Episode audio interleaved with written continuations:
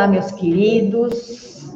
Grande alegria, prazer mais uma vez estar nesta casa. E desta vez, né, além do público aqui presente, que a gente saúda com muita alegria, também aqueles que estão nos acompanhando pelo YouTube.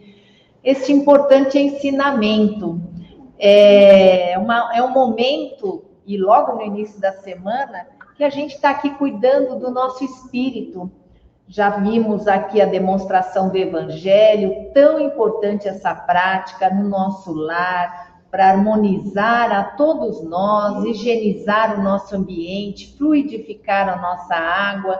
E agora nós estamos aqui nesta parte que complementa, que é o ensinamento através da palestra, onde nós procuramos trazer, sempre à luz da doutrina espírita, o tema escolhido. E o tema do dia de hoje está no livro Bênçãos de Paz, o capítulo 18, e tem por título Ante a Ante a Caridade.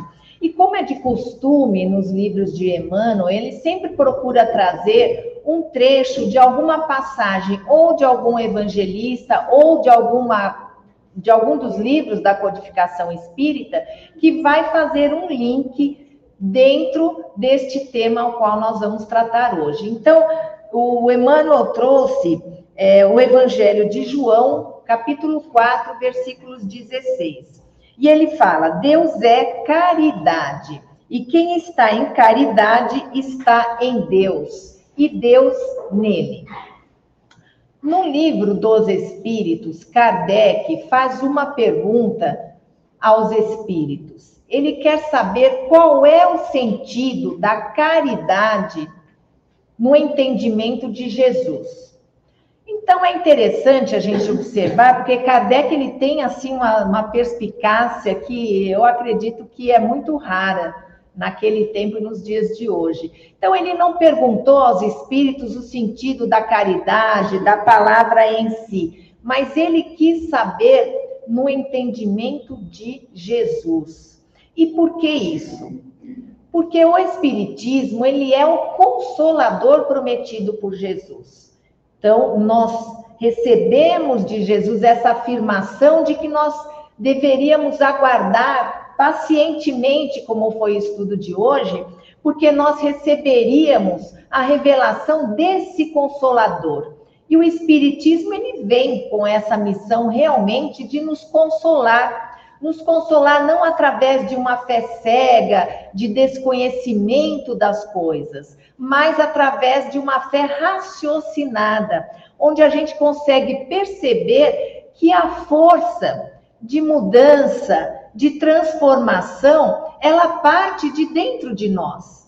O auxílio espiritual, divino, existe, claro, mas esta vontade, este movimento de transformação, ela começa dentro de todos nós.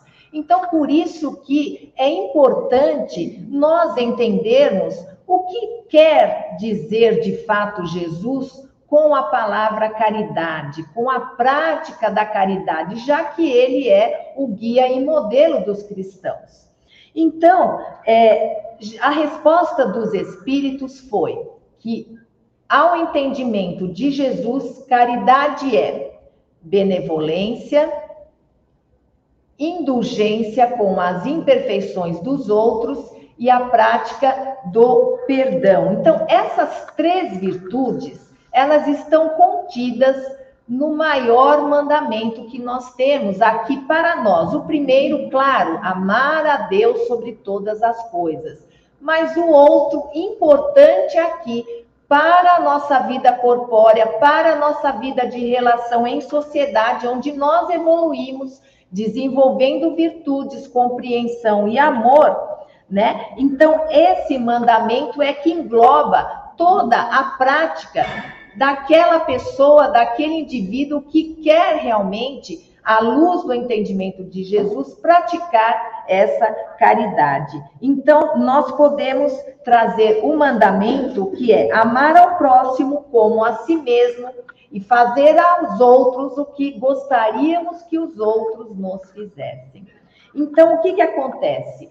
O Espiritismo traz ainda um complemento para esse mandamento de Jesus muito importante. O Espiritismo nos afirma que fora da caridade não há salvação.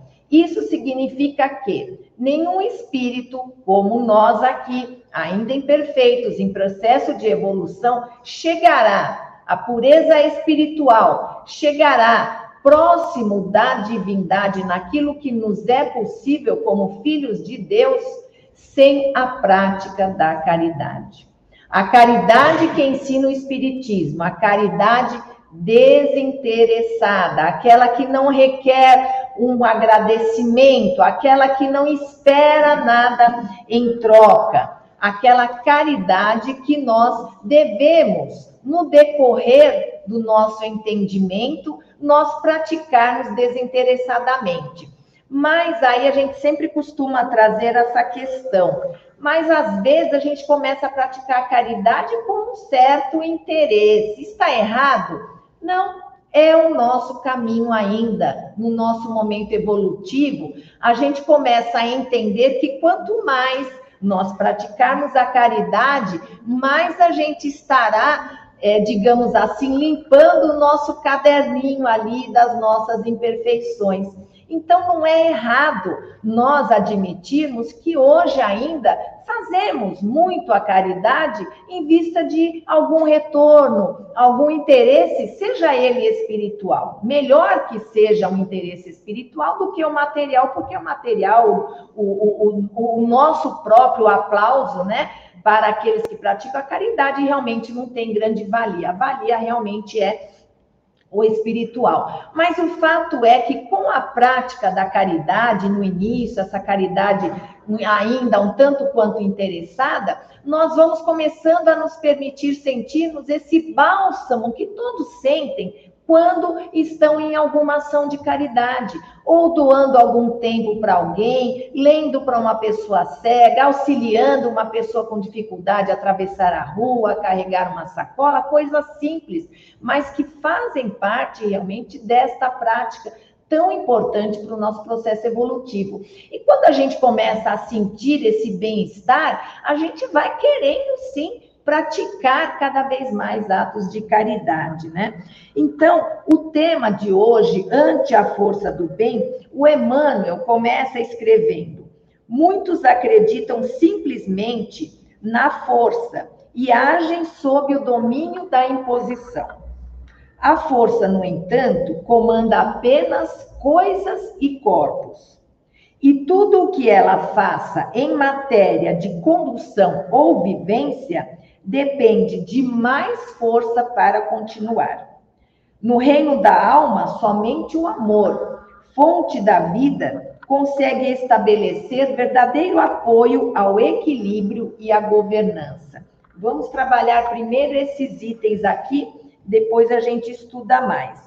Então, citando novamente Kardec, que é o nosso codificador, então devemos realmente muito a ele, por isso que as citações deles são sempre importantes para corroborar todo esse ensinamento que Jesus e que os bons espíritos nos trazem. Então, ele tem um livro que chama Obras Póstumas, que foi editado, claro, após a sua morte, escritos que ele guardou separadamente fora da codificação, mas que complementam a codificação. Então, ele faz um estudo muito interessante sobre as diversas aristocracias que dominaram a humanidade, desde os tempos em que nós conhecemos a humanidade como uma pequena sociedade muito primitiva, sem valores, sem inteligência, ignorantes, entre aspas, no sentido de conhecermos as coisas, né? Então, falando apenas de duas delas, nós vamos citar a primeira aristocracia, que foi a aristocracia do patriarcado. Então, a humanidade, ainda muito solta, começou a perceber a importância de se unir em pequenos grupos. Para que esses pequenos grupos é, pudessem ter uma disciplina, era necessário que houvesse uma autoridade que encaminhasse esses grupos, essas pequenas sociedades, a um convívio melhor. E aí foram dados poderes aos patriarcas, aos anciãos, aqueles mais idosos, que se entendia que tinham muito mais experiência para lidar com as diversas situações que aquele mundo, naquele momento, enfrentava. Então, foi conferida, então, autoridade aos chefes de família. Então, essa foi, de forma sucinta, claro, a aristocracia dos patriarcas. A segunda que Kardec traz para nós é justamente a aristocracia da força. Consequentemente a essas formações de pequenos grupos de ainda muito primitivos em conhecimento, sem disciplina nenhuma, começaram a surgir as guerras, os conflitos, as discordâncias, e aí esse poder que antes era dos patriarcas, dos anciãos, foi sendo substituído por poder daquele que era mais forte, mais forte fisicamente mesmo falando, que era um indivíduo mais agressivo, mais vigoroso na sua condução. Então, foi nesse período que surgiram os primeiros chefes militares. Então, neste modelo de sociedade, as pessoas eram conduzidas pela força, porque não havia outra maneira de conduzi-las. Era um povo muito violento, era um povo muito dado a, a brigas, a discórdias de forma constante. Então, como diz Emmanuel, o comando era sobre coisas e sobre corpos mas não sobre as mentes dessas pessoas, né? Então, o que acontece? A mente, que tem a sua sede no espírito, ela evolui querendo ou não. Então, as mentes pensam, evoluem e se libertam gradativamente desse comando pela força. Daí que quando existe um governo que é gerido pela força, é preciso que ele tenha mais força, use de mais força, de mais violência, de mais agressividade para se manter no governo, porque as mentes, elas começam a perceber, né, que não são apenas corpos, mas são indivíduos que pensam, indivíduos que reagem a determinadas situações. Então, continuando conforme Emmanuel fala, a força não resolve um cálculo aritmético, nem compõe leve trecho de melodia. Entretanto, pelo amor ao estudo, o homem prevê a movimentação das estrelas e, pelo amor à arte, produz a sinfonia que tange os sentimentos da multidão. Em qualquer departamento na vida é necessário amar para entender e construir.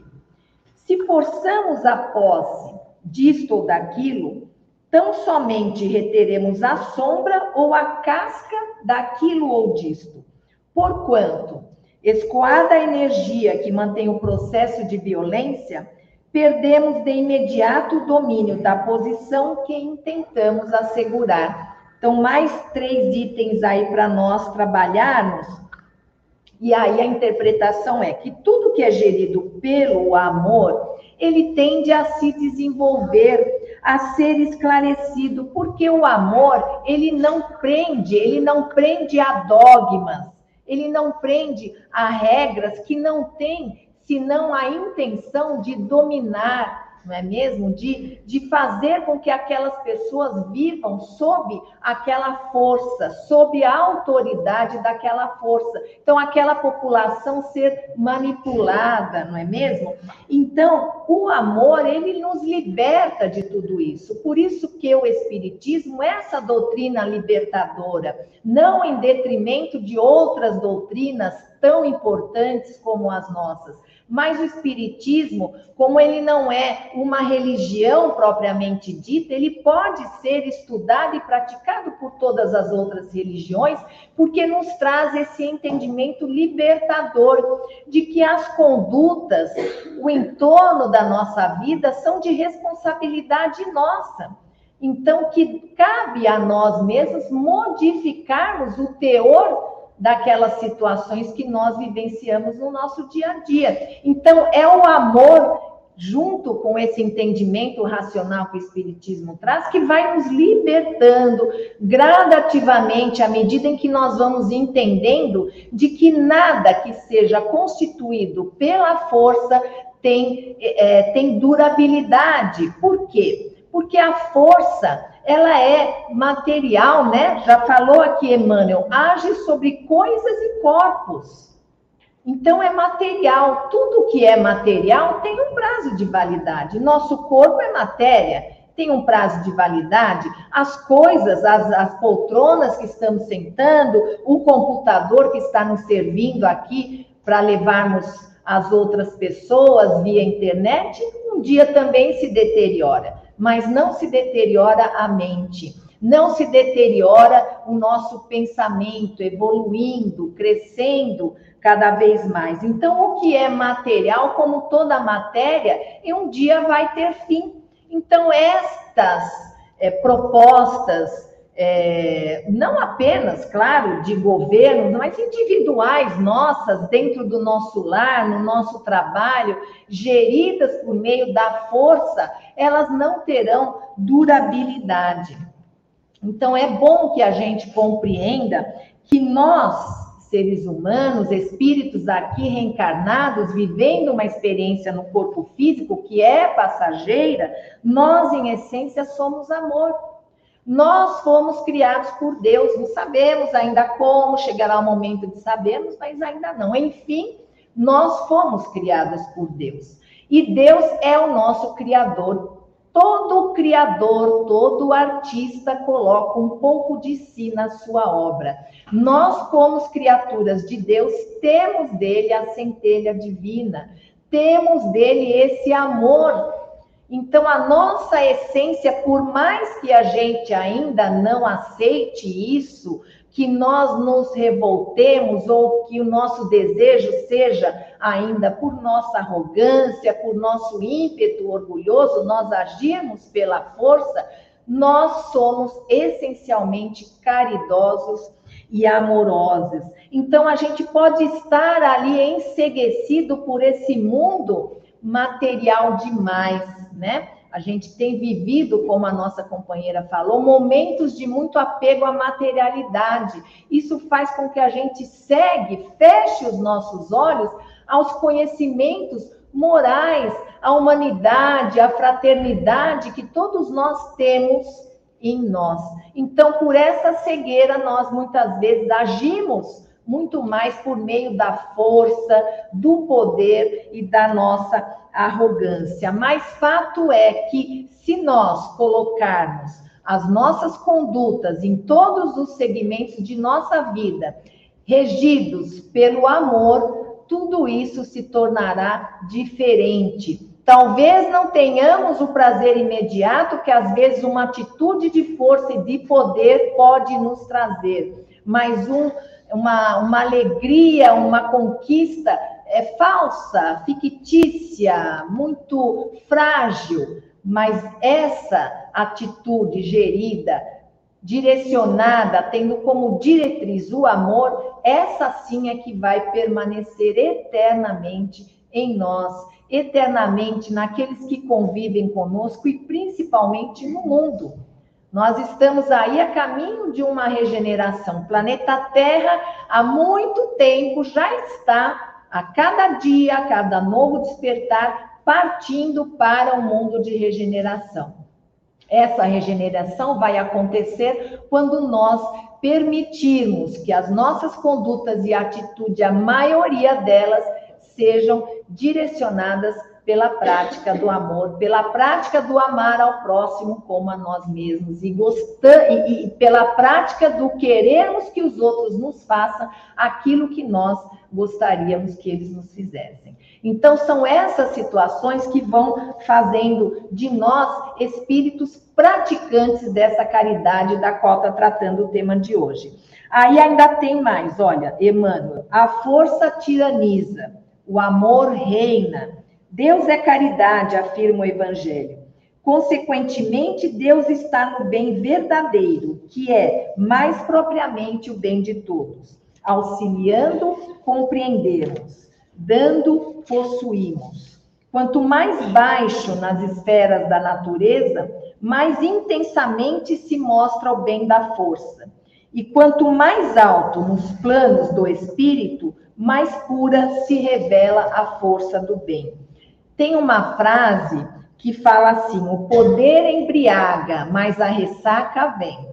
Então a gente pode realmente dar ênfase nos sentirmos satisfeitos agindo pelo poder, mas a ressaca um dia virá, quer dizer, a consequência desses nossos atos, através da força, do poder, né, que às vezes nos é dado por Deus momentaneamente, justamente para ele saber como é que a gente vai trabalhar com esse poder. Para gente para ele saber como é que nós vamos agir, Será que a gente vai conseguir passar nesse teste e procurar equilibrar o nosso orgulho, a nossa arrogância por estarmos com, em situações, em posições de poder, com a humildade que todos nós devemos ter? Todo aquele que tem poder, se ele não for humilde, ele não é poderoso coisa nenhuma, porque o poder está na humildade. O poder está em você se ver igual ao outro, no sentido de que você está aprendendo tanto quanto ele. Então, o poder ele precisa ser administrado com sabedoria, evitando-se a tirania, como fala Emmanuel, mantendo-se humilde, cultivando a paciência de novo, porque a gente às vezes não sabe, não compreende, mas o espiritismo, os espíritos nos alertam.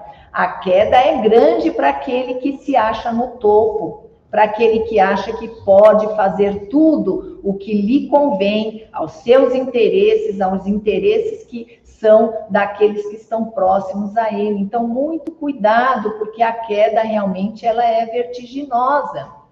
Então, não tenhamos medo de deixar que a verdadeira força da nossa vida seja o amor, seja a caridade, seja o perdão. Esses são os verdadeiros sentidos desta prática, à luz de Jesus.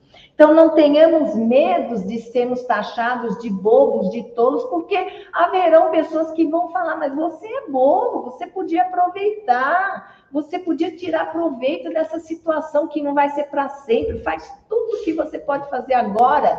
Aproveita, faz para os seus familiares, faz para você. E a gente não deve se deixar levar por pessoas assim, porque não são pessoas que estão ao nosso lado desejando que nós cresçamos, porque o verdadeiro crescimento nosso não é material. O que vai ser material, o que é material vai ficar aqui, não vamos levar absolutamente nada. Nós devemos levar para a nossa vida, que é a verdadeira espiritual, a vida espiritual, são as nossas virtudes, os nossos desenvolvimentos morais. Então, façamos como Kardec, reflitamos sobre como deve ser a minha ação para com o próximo trazendo o pensamento de Jesus. Então, a resposta será essa daqui, que eu vou ler, porque não consigo é, trazer tudo assim na ponta da língua, né? Então, vamos lá, olha, está no livro dos Espíritos, na parte terceira das leis morais. Não há quem não possa fazer o bem. Olha que maravilhoso. Às vezes a gente acha que não tem condições. Não, mas eu sou muito ruim, mas eu só penso maldade, eu só tenho interesse. Não há quem não possa fazer o bem. Vamos mudar isso. O bem, é, somente o egoísta nunca encontra ensejo de o praticar. Basta que esteja em relações com os outros indivíduos para que se tenha ocasião de fazer o bem aqui no dia a dia, no elevador, passeando com o nosso pet, fazendo qualquer coisa que estejamos nos relacionando com o outro, um sorriso, um bom dia, uma boa educação. Isso é a prática do bem, pequenas coisas que às vezes a gente acha que não tem importância. Porque fazer o bem não consiste para nós apenas em sermos caridosos, mas em sermos úteis na medida do possível, todas as vezes que o seu concurso venha a ser necessário. Todas as vezes que a gente puder ser útil e nos for possível que a gente possa ser. Outra questão que Kardec traz para a gente também, no livro do Evangelho segundo o Espiritismo, bem-aventurados que são misericordiosos, né? A indulgência. A indulgência jamais se ocupa com os maus atos de outrem, a menos que seja para prestar um serviço. Mas, mesmo neste caso, tem o cuidado de os atenuar tanto quanto possível. Para que falar mal? Para que ficar ali reforçando aquilo que a pessoa já sabe que fez de errado, já sabe que tem de ruim? Vamos procurar elevar, procurar mostrar para a pessoa o que ela tem de bom. É assim que a gente consegue se desenvolver. Não faz observações chocantes, não tem nos lábios censuras, apenas conselhos, e a mais da, a, as mais das vezes conselhos velados quando criticais, que consequência se há de tirar das vossas palavras? A de que não tereis feito o que reprovais? Será que a gente não faz aquilo que a gente critica? Visto que estáis a censurar, que valeis mais do que o culpado, quando será que julgareis os vossos próprios corações, os vossos próprios pensamentos, os vossos próprios atos, sem vos ocupardes com o que fazem vossos irmãos. Vamos olhar para nós antes, famosa trave no seu olho, antes de você apontar a trave no olho do outro, não é? Quando só tereis olhares severos para com vós mesmos. A nossa maior missão e primeira aqui como reencarnados é conosco mesmo, é com a nossa transformação. Então, antes de nós apontarmos o outro, o que ele faz de ruim ou que ele deixa de fazer, que a gente olhe para nós mesmos. E por último, falando da caridade, que essa está no livro Viagem Espírita em 1862. São discursos de Kardec que ele fez durante essa viagem. Então, a palavra caridade, vós o sabeis, senhoras e senhores, tem uma acepção muito extensa. A caridade em pensamentos, em palavras, em ações. Ela não é tão somente a esmola. O ser é caridoso em pensamentos, sendo indulgente para com as faltas do próximo. A caridade em forma de palavra nada diz que possa prejudicar seu próximo.